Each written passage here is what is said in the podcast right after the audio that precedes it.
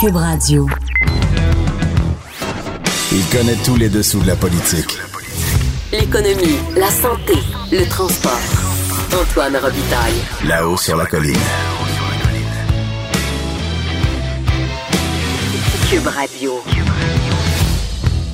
Bon mardi à tous. Aujourd'hui, à la haut sur la colline, le sénateur Jean-Guy Dagenet qui se désole de la décision de Jean Charest de ne pas briguer la direction du Parti conservateur. Il soutient que l'ancien premier ministre n'a jamais été accusé de rien et ne méritait pas, comme ça, d'être rejeté.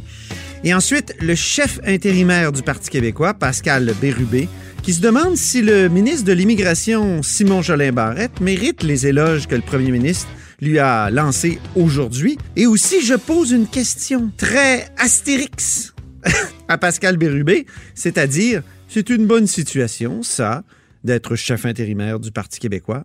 Mais d'abord, mais d'abord, il y a un compteur avec nous en studio.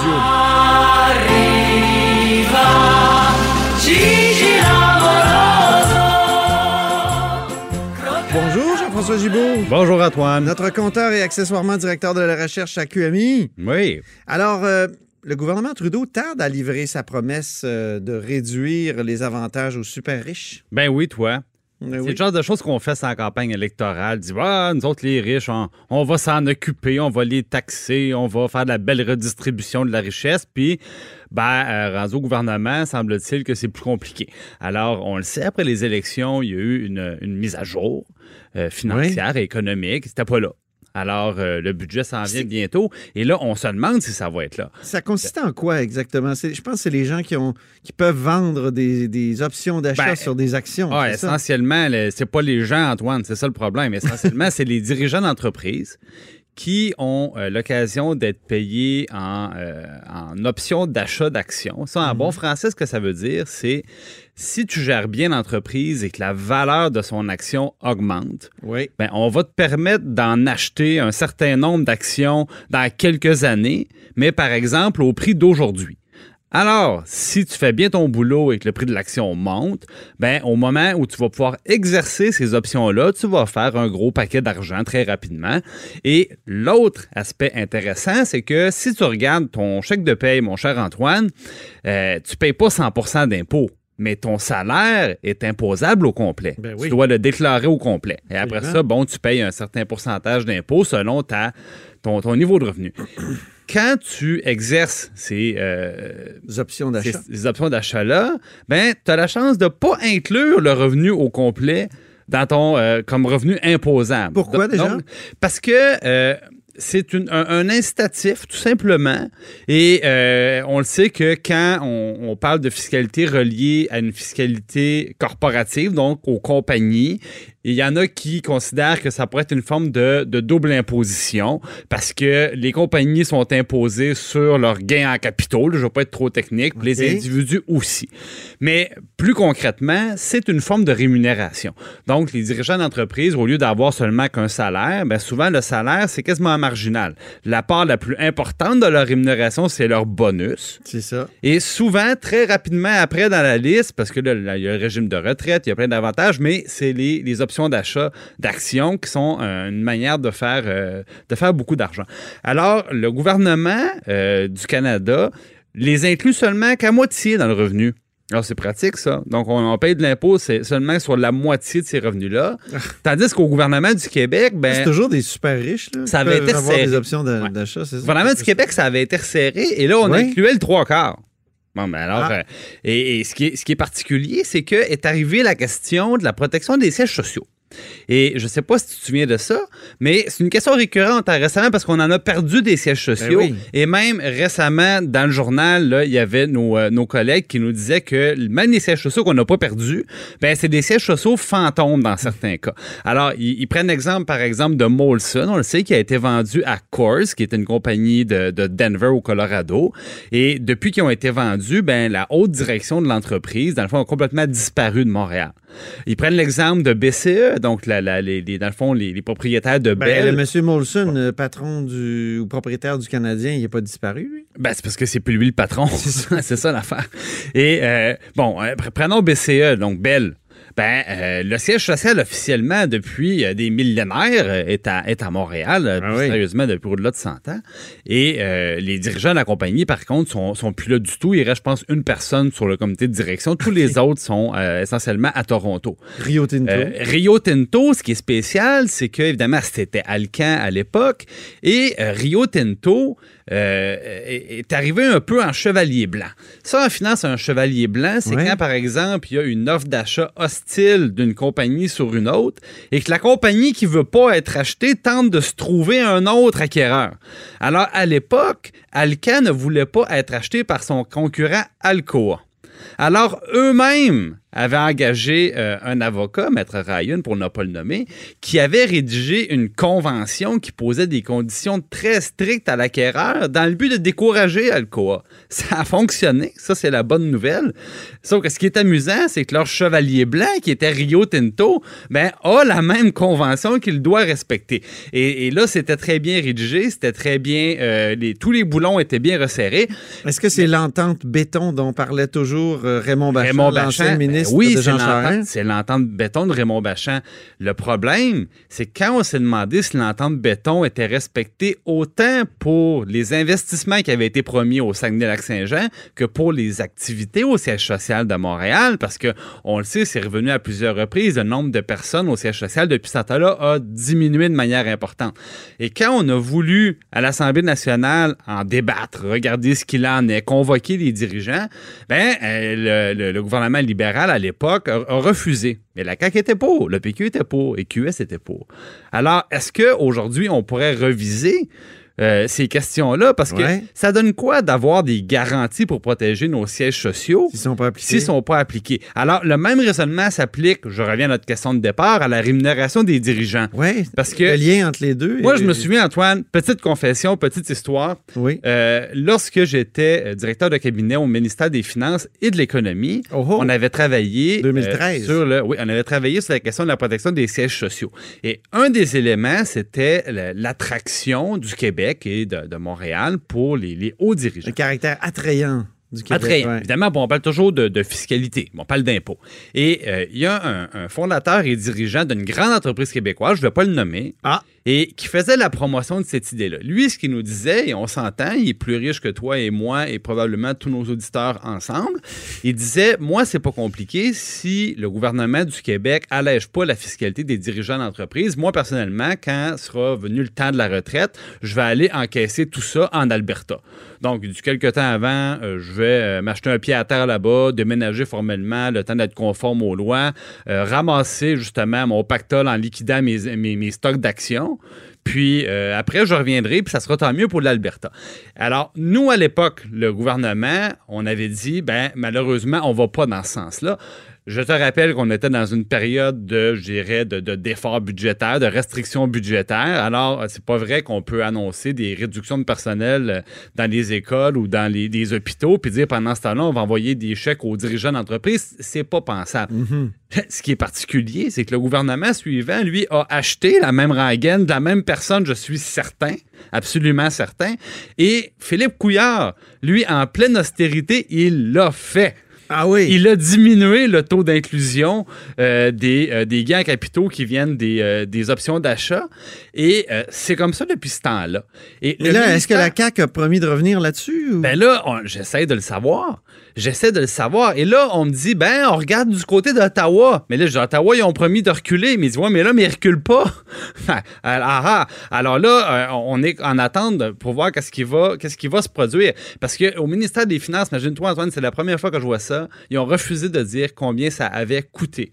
Quand on regarde les Ah oui. documents du ministère des Finances, il y a une petite barre. Et on essaie de nous faire à croire que ça coûte rien au net parce que tous les dirigeants d'entreprise qui se lancent vers le Québec pour profiter de cette mesure, ben, ils viennent annuler les pertes fiscales parce que eux-mêmes, en s'établissant ici, payent des impôts. Donc, tu sais, euh, c'est tout est dans Oui, tout oui. et ça coûte rien. c'est un manque à gagner quand même qui doit Ben, être il- important. Il y a certainement un manque à gagner. Puis je pense qu'il faut faire la différence aussi entre les, les raisons qui amènent une compagnie à mettre son siège social, qui sont beaucoup plus concentrées sur les impôts corporatifs, sur la, la disponibilité de la main-d'œuvre spécialisés surtout, ainsi de suite, beaucoup plus que sur euh, les intérêts des hauts dirigeants. Puis on sait, les hauts dirigeants, c'est comme les politiciens, hein, ça entre et ça part, ils sont remplacés quand ça va au moins bien assez rapidement.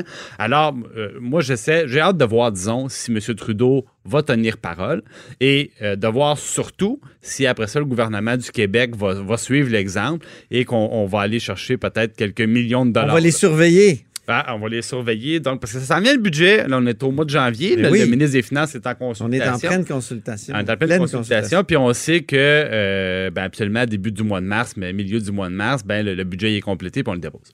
Merci beaucoup, Jean-François Gibault. On dit souvent que les murs ont des oreilles. Nous, on a deux vraies oreilles à l'intérieur des murs du Parlement. Là-haut sur la colline. Cube Radio. Au bout du fil, il y a Jean-Guy Dagenet, qui est sénateur indépendant maintenant. Bonjour, Jean-Guy Dagenet. Oui, bonjour, Monsieur Robitaille. Vous êtes déçu, donc, de la décision de Jean Charest de ne pas euh, sauter dans la, la course? Oui, je vous, je vous cacherai pas ma déception parce que euh, j'ai toujours pensé, je continue de penser que M. Charest était, aurait été un excellent candidat pour la course à la chefferie. Il avait toutes les qualités pour être un excellent candidat et surtout pour gagner la prochaine élection. Alors, euh, mais euh, vous savez, euh, j'ai eu l'occasion de parler avec lui, euh, bon, il y a peut-être une semaine, et je lui, je lui ai dit que je respecterais sa décision, mais que si pour X raison il voulait faire la course à la chefferie, je serais à ses côtés. Alors, euh, évidemment, je respecte sa décision, et à ce moment-là, ben, euh, j'appuierai pas d'autres candidats non plus. là. Alors, euh, Ah non? Non? monsieur. Non, non, non, non. Euh, j'ai pas l'intention d'appuyer d'autres candidats. Je leur souhaite tous bonne chance. Mais pour moi, euh, je considère que M. Charest était le candidat euh, que j'aurais préféré. Alors, c'est, tout. Alors, euh, Dans- Euh, il y a une semaine, qu'est-ce qui, qu'est-ce qui était dans la balance de Monsieur, Monsieur Charest là, pour euh, prendre une décision d'un côté ou de l'autre? bah, écoutez, je, je connais pas les décisions là, qui ont qui ont motivé. euh, enfin, Vous savez pas les raisons qui ont motivé sa, sa décision, c'est ça? exactement. Je connais pas les raisons, mais j'imagine que tout ce qui s'est dit dans les médias euh, euh, concernant des soupçons, et je trouve ça malheureux, vous savez, parce qu'encore une fois, euh, quelqu'un se retrouve avec une épée de Damoclès au-dessus de la tête, et euh, s'il s'avérait que pour X raison, parce que M. Charest n'a jamais été accusé, n'a jamais été condamné, alors ce ne sont que des allégations. Alors, bien entendu, est-ce que c'est les règles du parti? Euh, qui ont voulu euh, motiver sa décision? Je connais pas ça. Mais évidemment, je peux, je peux vous dire que euh, les gens de l'Ouest euh, n'appréciaient peut-être pas de revenir avec des valeurs plus progressistes. Alors, vous comprendrez Ah que... oui, pour vous, le- ils, ont, ils ont donc refusé la candidature de Jean Charest pour ces raisons-là? C'est ce que je présume. Je ne le sais pas. Ils ne m'ont pas contacté. Mais étant membre très activement du Parti conservateur depuis huit ans, euh, vous savez, euh, je vois assez clair pour comprendre que euh, l'union du Réforme et de l'Alliance et qui, depuis environ une dizaine d'années, ben, c'est eux autres qui dirigeaient le parti. Il ne faut pas se le cacher. Alors, euh, les progressistes conservateurs avaient été mis de côté, alors que peut-être que ces gens-là n'appréciaient pas de, de voir un progressiste conservateur revenir à la barre du parti. Alors, euh, vous savez, euh, et, euh, je, je lisais les commentaires de Monsieur le sénateur Oussaka ce matin, là, Oui. alors euh, qui, app- qui appuie en passant Pierre Poilievre, mais encore, Monsieur euh, sénateur Oussaka devrait être prudent des fois dans ses commentaires, mais en tout cas, ça, il a le droit de faire ses commentaires. Oui, c'est votre collègue Alors, Oussakos qui disait euh, quand même que ce serait dangereux pour le parti de- de- d'avoir Jean Charest comme, comme chef. ce sont ses commentaires et euh, j'ai pas l'intention de les commenter. Alors, euh, mais ceci étant, non, du tout, du tout. Euh, Monsieur Oussakos a droit à ses commentaires, mais moi, je pense qu'en quelque part, euh, de là à dire qu'un candidat est dangereux pour le parti, euh, faut être prudent. Alors, moi, j'a- j'avais donné mon appui à Monsieur Charret à 100 J'ai- Je lui ai même dit jusqu'à 150% Il a vraiment apprécié, mais comme j'ai dit, je savais, Monsieur Charret, euh, je n'irai pas avec quelqu'un d'autre. Alors, si vous êtes là, je vais être là avec vous. Alors, maintenant, je fais partie du groupe des sénateurs canadiens, mais je suis toujours un conservateur, membre du Parti conservateur. Oui. Alors, je vais Vous demeurez membre avec du parti, ça vous enlève pas euh, l'envie, Ah. le goût de, de, de rester Non, je suis- vous savez, je suis pas du genre à déchirer sa carte là, du parti parce que, bon, il y a des petites choses qui me contrarient. On va regarder aller la course à la chefferie. Excusez-moi, là, c'est pas une petite chose, c'est la chefferie quand même? Oui, je comprends, euh, mais en quelque part, euh, euh, c'est pas moi. Moi, j'ai pas le droit de vote. Là. Ce sont les délégués, ce sont les présidents d'associations qui vont envoyer des gens pour voter. Alors, à moins qu'on me demanderait d'aller voter, mais quant à moi, j'ai clairement dit que je n'appuierais pas aucun des autres candidats. Alors, j'ai été clair là-dessus. Je reviendrai pas sur ma parole et je vais regarder la course à la chefferie, mais sans mon candidat préféré.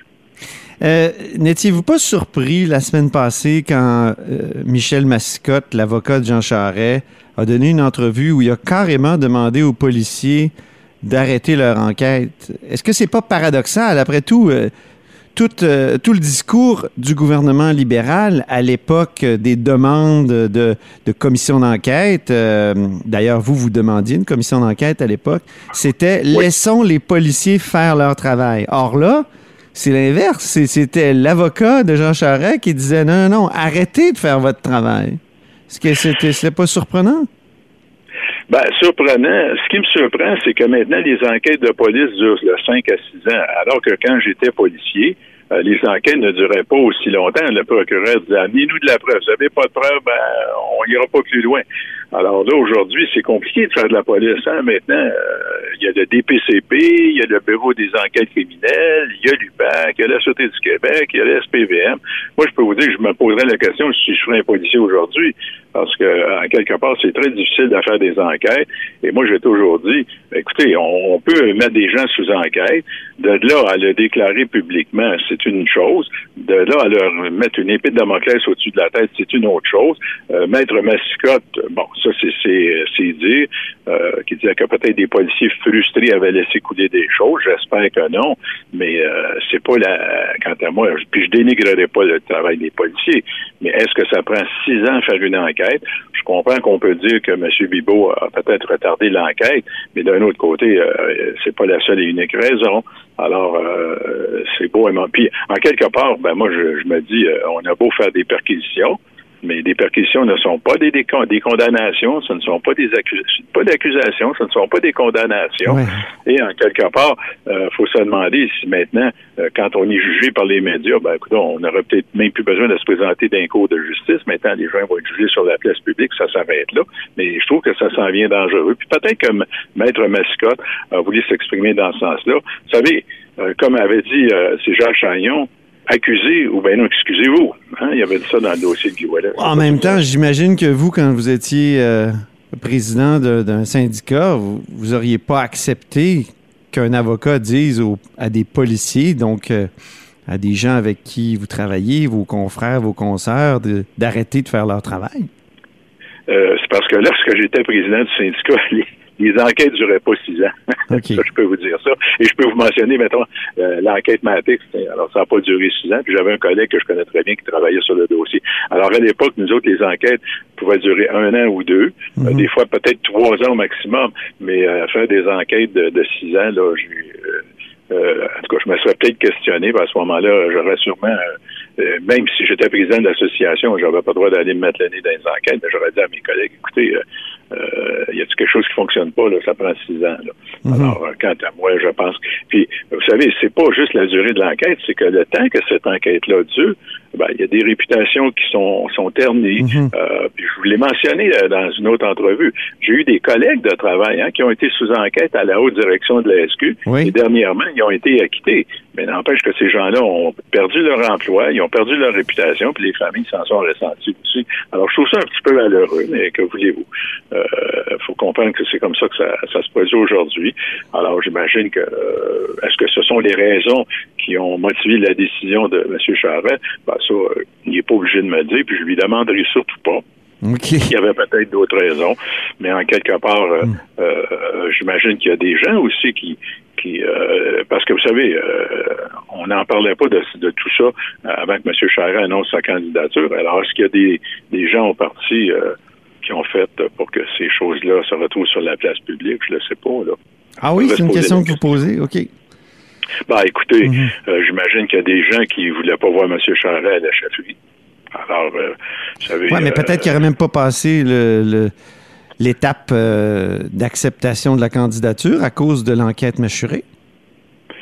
Ben, est-ce qu'on fuse un candidat à cause de soupçons? Moi, je peux dire, on peut fuser un candidat parce Ben, on que... sait, on des sait que son administration, au moins, était sous enquête. Son, son principal, euh, euh, comment dire, euh, solliciteur de fonds. euh, Ben, vous savez, depuis que je suis en politique, souvent, les, les premiers ministres ont des collecteurs de fonds, ils ont des chefs de Mhm. cabinet, puis des fois, ils apprennent les choses.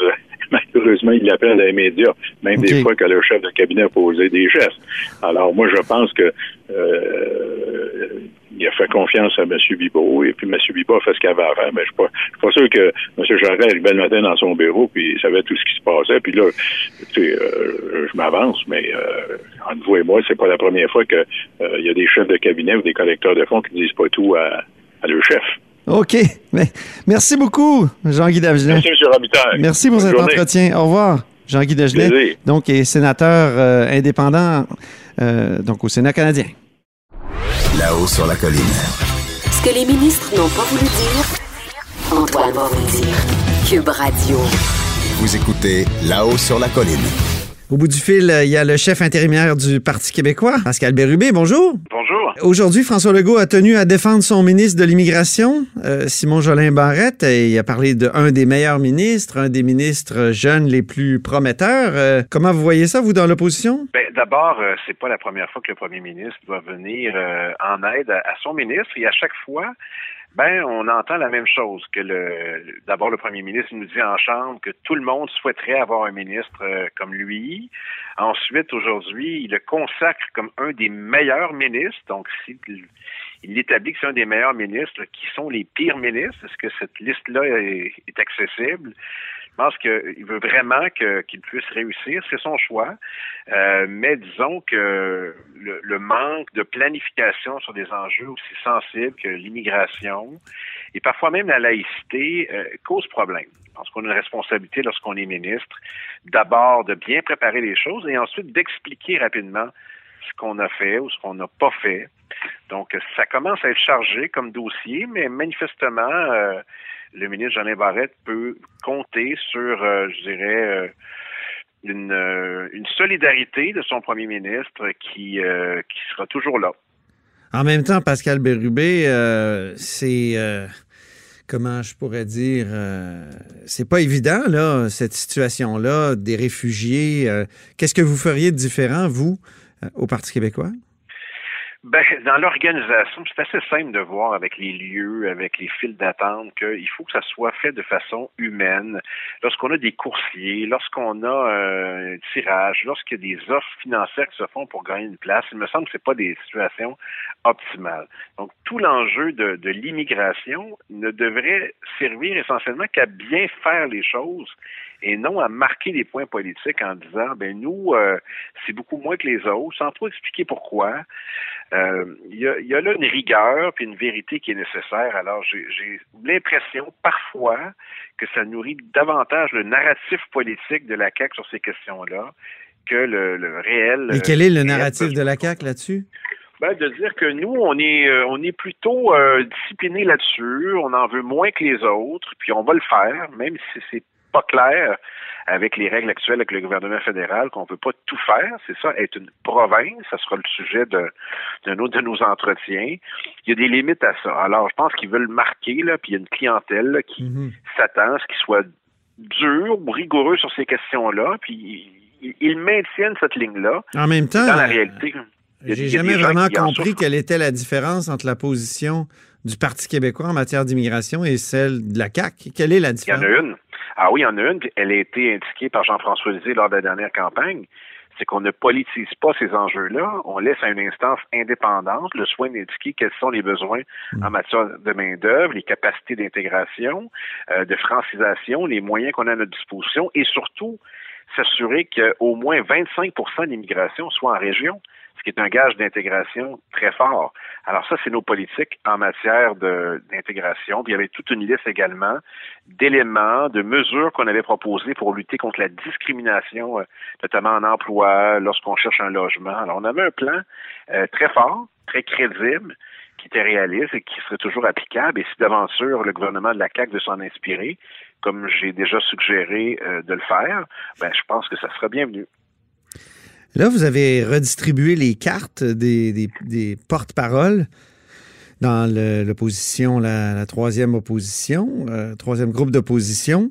Et euh, on se demande, est-ce que vous avez accommodé Sylvain Gaudreau pour qu'il y ait moins de place ou vous jugiez qu'il y avait un rôle trop effacé ou c'est quoi exactement? Non. D'abord, sur le titre de troisième opposition, vous n'allez pas souvent nous entendre dire ça parce que c'est pas c'est pas clairement la situation qu'on vit. Euh, lorsqu'on voit le dernier sondage là, que, que QS a 10 points puis qu'on en a presque 20, puis qu'on n'a eu plus de sièges élus, pense une rhétorique de l'Assemblée nationale. Nous, on dit Parti québécois, mais vous n'entendrez pas dire troisième opposition. Ceci étant dit, euh, il fallait faire des ajustements parce que Sylvain Godreau nous a indiqué qu'il voulait prendre du temps pour faire la course, ce qui est légitime, puis se déplacer au Québec. Donc, le dossier de la santé, c'était beaucoup. On veut bien le faire. Alors, j'ai décidé de, de le céder à Joël Arsenault, qui a déjà commencé. Donc, euh, alléger les tâches de Sylvain Godreau, donner une tâche supplémentaire à, euh, à Joël Arsenault. Donc, ça, c'est commencé. Et Joël Arsenault avait le dossier de la langue. Et moi, je voulais envoyer le signal fort que c'est le chef du Parti québécois qui allait être le porteur de ce dossier, comme je l'ai été pour la laïcité. Et ça envoie un message euh, assez clair et direct que c'est un enjeu qui est majeur pour nous. Mais là, euh, votre charge est presque trop lourde, là, Pascal Bérubé. Ah euh... non, mais je serai plus chef parlementaire en juin, alors... Euh, ben, vous avez quand même laïcité, métropole, capitale nationale. Ah, je suis capable suis capable. Alors, euh, laïcité, ça ne devrait pas beaucoup bouger euh, cette session-ci, à moins qu'on à moins que les gouvernements veulent y retourner. Donc, euh, en matière de... Ben, attention, avec, avec euh, le cours ECR, ça va revenir, non? Ah, ben oui. Mais ça, j'ai déjà commencé. Puis, d'ailleurs, c'est une demande du Parti québécois là, de revoir ce cours. Hmm. sachant qu'au début, le ministre Roberge avait dit sur les ondes de Télé-Québec, il dit, ben moi, je l'ai enseigné, puis ça va rester comme ça, je trouve ça bien bon. Alors, on a réussi à le convaincre. Alors, colonne des gains pour l'influence du Parti québécois et sa petite équipe. Sur la langue, on aura des propositions intéressantes et positives à faire, à la fois sur la promotion de la langue que sur la protection de la langue. On en a déjà testé plusieurs avec le gouvernement, auxquels on a eu des fins de non-recevoir. Je donne un exemple. Les entreprises de moins de 50 employés, le gouvernement, et le premier ministre m'a dit personnellement que jamais il allait toucher à ça. Donc, ça part mal. Euh, la question de l'affichage, la question des moyens pour la francisation, euh, l'enjeu, par exemple, de, de l'accueil dans les commerces, évidemment, on peut pas légiférer là-dessus, puis je suis bien placé pour vous le dire, parce que je suis l'inventeur de la motion du bonjour aïe. Peut-être ne le saviez-vous pas. Alors, ah oui, je pensais que c'était Jean-François Lisée. Euh, habituellement, il, il, faut donner le crédit à celui qui le dépose, mais je le révèle aujourd'hui, des fois Jean-François Lisée le fait aussi. Euh, c'est moi qui ai eu cette idée-là de faire la, la motion. À partir motions, bonjour des déclarations. Une observation que je fais. C'est à ben, partir des déclarations de Marie Montpetit. C'est à Marie Montpetit qu'on doit ça. Elle avait dit que c'était un. Oui, euh, entre autres. Puis des observations que je fais régulièrement lorsque je suis dans la métropole. J'ai dit on va tester l'idée. Alors, le bonjour aïe, c'est facile à s'imaginer. On va en faire une motion qui a fonctionné, qui a été négociée sur le parquet. Et une deuxième. Donc, euh, je suis assez fier de ça. Peut-être que j'ai créé un phénomène hors de contrôle, mais la colonne de mes idées. Sont pas toutes bonnes, mais j'ai eu celle-là. Et euh, euh, Pascal Bérubé, en, terminant, est-ce que c'est une bonne situation, ça, chef du intérimaire du Parti québécois? Vous savez, moi, je crois pas qu'il y ait de, bonnes ou de mauvaises situations. Moi, si je devais résumer ma vie aujourd'hui avec vous, je dirais que c'est d'abord des rencontres des gens qui m'ont tendu la main, peut-être à un moment où je pouvais pas, où j'étais seul chez moi. c'est assez curieux de se dire que les hasards, les rencontres forgent une destinée. Parce que quand on a le goût de la chose, quand on a le goût de la chose bien faite, le beau geste, Parfois, on ne trouve pas euh, l'interlocuteur en face, je dirais, le, miroir qui vous aide à avancer. Alors, ce n'est pas mon cas, comme je disais là, puisque moi, au contraire, j'ai pu, et je dis merci à la vie, je lui dis merci, je chante la vie, je danse la vie, je, ne suis qu'amour. Et finalement, quand beaucoup de gens aujourd'hui me disent, mais comment fais-tu pour avoir cette humanité? Eh bien, je leur réponds très simplement, je leur dis que c'est ce goût de l'amour, ce goût donc qui m'a poussé à entreprendre un mandat de chef intérimaire, mais demain, qui sait, peut-être être simplement continuer à me mettre au service de la communauté, à faire le don, le, don de soi. Merci beaucoup d'avoir euh, repris et ajusté et réinterprété cette formidable euh, phrase d'Astérix euh, et bon, Obélix ouais. dans Mission Cléopâtre, Pascal Bérubé, on le sait, qui a été reprise par un... C'est pour ça qu'on le reprend, parce que, que je vous ai posé la question, parce que hier, ça a été repris par un membre de l'équipe de biathlon euh, français, Exact, qui était français. très drôle. Alors, pour ceux qui n'auraient jamais entendu, euh, on, on peut juste un petit bout, là. Mais vous savez, moi je crois pas qu'il y ait de bonnes ou de mauvaises situations. Moi, si je devais résumer ma vie aujourd'hui euh, avec vous, je dirais que c'est d'abord des rencontres. Euh, des gens qui m'ont tendu la main peut-être à un moment où je ne pouvais pas, où j'étais seul chez moi. Et c'est assez curieux de se dire que les hasards, les rencontres forgent une des... Alors, euh, c'était dans Mission Cléopâtre, évidemment, le scribe euh, qui s'exprimait, joué par Édouard Baird. C'était un clin d'œil de fin d'entrevue. Merci beaucoup, Pascal Bérubé. Fait plaisir, Antoine Robitaille, puis on souhaite que ça soit euh, le printemps de la langue. On est prêt OK, très bien. On... à suivre. À suivre, en effet. Cette émission est maintenant disponible en podcast. Rendez-vous dans la section balado de l'application ou du site pour une écoute sur mesure en tout temps. Cube Radio, autrement dit. Et maintenant, autrement écouté.